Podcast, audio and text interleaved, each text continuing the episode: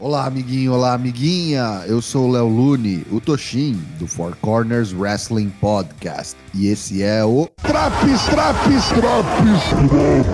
onde eu vou te contar tudo que rolou de melhor e pior no NXT 2.0 do dia 5 de outubro de 2021.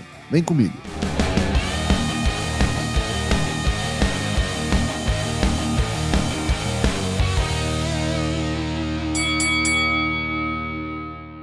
O show começa com a chegada da Toxic Attraction. Luta 1, Mandy Rose versus Ember Moon. Mandy começa a apanhar e logo sai do ringue. Acaba sobrando um Suicide Dive de Ember em Jace Jane. Para um combate de duas lutadoras experientes, ambas com passagens pelo main roster, eu achei que a luta ficou devendo um pouco. Ao fim, Ember Moon erra seu finisher, o Eclipse, e é punida com um Pumping Knee Strike que rende a vitória a Mandy Rose. Santos Escobar, em vídeo package, diz que, apesar da Hit Row ter sido draftada para o SmackDown, sua rivalidade ainda não acabou. O líder do legado del Fantasma aproveita para desafiar a Isaiah Swerve Scott para um combate pelo título norte-americano. Luta 2, Odyssey Jones versus LA Knight. A diferença de força aqui é evidente, e assim que LA Knight percebe isso, começa a evitar o confronto direto com o enorme Jones esquiva-se e usa de sua agilidade para impor sua ofensiva. O novato sofre por um tempo, mas logo reage quando Knight tem a péssima ideia de tentar levantar o mamute. Surge então Andre Chase no apron, que distrai Jones, e o veterano Knight aplica um Jumping Neck Breaker, vencendo por pinfall. Entrevista de Cameron Grimes. Pete Dunne chega e diz que vai arrancar a cabeça de Grimes no combate deles esta noite. Grimes dá de ombros e diz que o amor está no ar e ele está mais interessado em azarar a mulherada. Kyle O'Reilly conversa com Von Wagner no vestiário. Ele agradece a ajuda na semana passada, mas Kyle não confia em ninguém e pede para que Wag e pede para que Wagner não se envolva mais com ele. Vem ao ringue o NXT Champion Tommaso Ciampa. Ele diz que dia 26 de outubro teremos uma nova edição do NXT Halloween Havoc. O campeão também diz que ações falam mais alto que palavras, então desafia qualquer um que tenha coragem de tentar tirar-lhe o cinturão. É a deixa para a chegada de Braun Breaker. O filho de Rick Steiner diz que respeita Champa, mas não se engane, ele quer ser NXT Champion. Braun desafia o campeão para uma luta pelo título no especial Halloween Havoc. Champa aceita, dizendo que Breaker tem três semanas para evoluir de estagiário para PhD. Luta 3, Ike Manjiro versus Joe Gacy. Dois grandes personagens que, na hora de mostrar serviço no ringue, até que não fizeram feio, só foi curto demais. Gacy rapidamente dá cabo do carismático Jiro com um handspring lariat. Após a luta, Gacy levanta e abraça seu adversário. Quando se retirava, Joe avista na plateia um indivíduo careca, de feição nada amistosa o encarando. Trata-se de Parker Boudreau, agora rebatizado como Harland. Guardem esse nome. Promo package de Duke Hudson, que agora aparenta ter a gimmick de lutador que também é jogador de poker profissional. Tá bom então. Luta 4: Cora Jade versus Virginia Ferry. Só que não. Antes do início do combate, Frank Monet mata Virginia e toma o lugar dela no combate. Frank não toma conhecimento da novata Jade e o namorado de Cora, Trey Baxter, corre até o ringside para apoiar e incentivar sua parceira. A estratégia se mostra eficaz, pois Monet tenta um Glam Slam, mas acaba tomando um rolamento e o upset se concretiza. Vitória de Cora Jade. Os campeões de duplas MSK são abordados por alguns dos desafiantes da noite, os Grizzled Young Veterans, Josh Briggs e Brooks Jensen. A MSK sugere que a Fatal 4-Way desta noite, pelos belts, seja um combate de eliminação. E o pau quebra ali mesmo.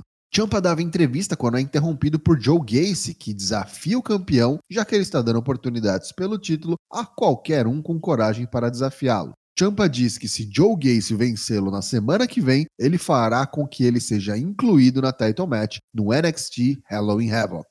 Luta 5: Pete Dunne vs Cameron Grimes.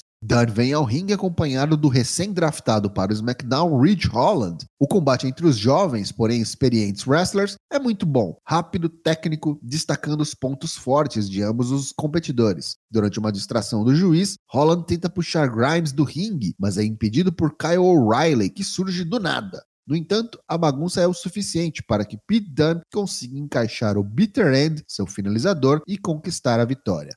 Após a luta, O'Reilly ataca os dois rios, mas acaba tomando a ruim. O mal venceu. Promo package da Hit Row, eles dizem que não estão fugindo do NXT, mas sim correndo na direção do dinheiro, indo para o SmackDown. Dizem também que estão prontos para acabar com o legado do Fantasma. E Scott aceita o desafio de Escobar pelo seu NXT North American Championship. Luta 6: Malik Blade vs Tony D'Angelo. A aguardada estreia do mafioso italo-americano chegou. Ele vem vestido a caráter, tracksuit, regata branca e chapéuzinho. Tony parece ser bem versado no catch wrestling, tendo em seu currículo experiência como lutador de greco-romana. Malik até encaixa alguns golpes, mais do que eu imaginava, diria, mas tudo não passa de um destaque para a covardia e táticas sujas aplicadas por Tony. Ao fim, D'Angelo vence com um belo Fisherman Swinging Neckbreaker. Luta 7, Mei Yin versus Indy Hartwell. Ying está acompanhada de seu lacaio Boa. Já Indy vem com sua amiga Pirota. Veja bem, eu disse Pirota. O projeto de Sadar comanda bem nos chutes, afinal, Karen Q tem experiência em artes marciais. A senhora Loomis é salva do perigo iminente por sua amiga Pirota quando a luta vai para fora do ringue. E surpreendentemente, com um springboard diving elbow drop, conquista a vitória. Lash Legend está fazendo planos nos bastidores para o segundo episódio de seu talk show na semana que vem. Rola um vídeo package da Diamond Mine com Malcolm Bivens apresentando e falando um pouco de cada um dos membros do grupo. Raquel Gonzalez, a NXT Women's Champion, está no ringue. Ela diz a Mandy Rose que a tintura de sua nova cor de cabelo deve ter entrado em seu cérebro. Só isso justificaria ela ter a atacado. Ela não faz ideia de com quem se meteu. A Toxic Attraction rapidamente se apresenta, cerca o ringue e quando parece que vai dar ruim para a campeã, chegam mais duas, nas figuras de Zoe Stark e Io Shirai, as NXT Women's Tag Team Champions, mas fica só nas encaradas e nada mais. Semana que vem, confirmado: Pete Dunne e Ridge Holland versus Kyle O'Reilly e Von Wagner. Tommaso Ciampa versus Joe Gacy. Isaiah Swerve Scott versus Santos Escobar pelo NXT North American Championship. Luta 8 Main Event, Fatal 4-Way Elimination Match pelos NXT Tag Team Championships. Josh Briggs e Brooks Jensen versus MSK versus Carmelo Hayes e Trick Williams versus Grizzled Young Veterans. Eu não sou lá muito fã dessas lutas com um monte de gente envolvida, mas que só dois lutadores podem combater oficialmente por vez. Tem que fazer o tag em um adversário para poder entrar. É meio broxa isso aí, mas enfim. Foi uma boa oportunidade para vermos mais dos novatos Williams, Briggs e Jensen. A MSK sempre impressionando com sua capacidade atlética e rapidamente, com o exclamation point, seu finalizador em dupla, pinam e eliminam Trick Williams junto ao seu parceiro Carmelo Reis. Os Grizzled Young Veterans assumem o controle do combate e quando conseguem aplicar o Ticket to Mayhem em Nash Carter, Zack Gibson vai para o pin, mas sem perceber que Brooks já havia feito o tag. Eles usam uma combinação de chokeslam e sit-out powerbomb, pinam e eliminam os britânicos. A MSK se vê enrascada, mas Nash impede o combo de Chokeslam e Powerbomb uma vez mais, permitindo que Lee fizesse o rolamento, o finisher mais devastador de um babyface, para a retenção dos belts de duplas. Após o combate, os campeões MSK são atacados por Fabian Eichner e Marcel Bartel, a Imperium. Briggs e Jensen voltam ao ringue para o resgate, e assim termina o NXT 2.0. Pontos positivos deste NXT de 5 de outubro de 2021. Algumas storylines começam a tomar corpo e direcionamento, como Champa vs Breaker e Raquel vs Toxic Attraction. Tony D'Angelo tem potencial, viu? Eu gostei do que eu vi. Já os pontos negativos do programa. Fora as storylines mencionadas nos pontos positivos, o episódio pareceu bem transicional e com pouca coisa que deveríamos de fato nos importar. Apesar das oito lutas no card, o main event foi o único combate realmente bom no show e ainda foi apressado demais. Eu havia falado de Pete Dunne contra Cameron Grimes, que foi uma luta tecnicamente muito boa, mas o final estragou bastante, né? Então não vou nem colocar na conta de boas lutas no show. Sinto muito. Esse NXT leva nota 5 de 10. E aí, tá curtindo os drafts do NXT? Não perca as edições do Raw, Dynamite, SmackDown e Rampage O Four Corners Wrestling Podcast tem lives todas as terças e quintas-feiras, a partir das 8 da noite, em twitch.tv barra forcewp. Ah, e agora a gente também está acompanhando o SmackDown e o Raw na Twitch também, a partir das 9 horas, toda sexta e segunda-feira. Te vejo lá!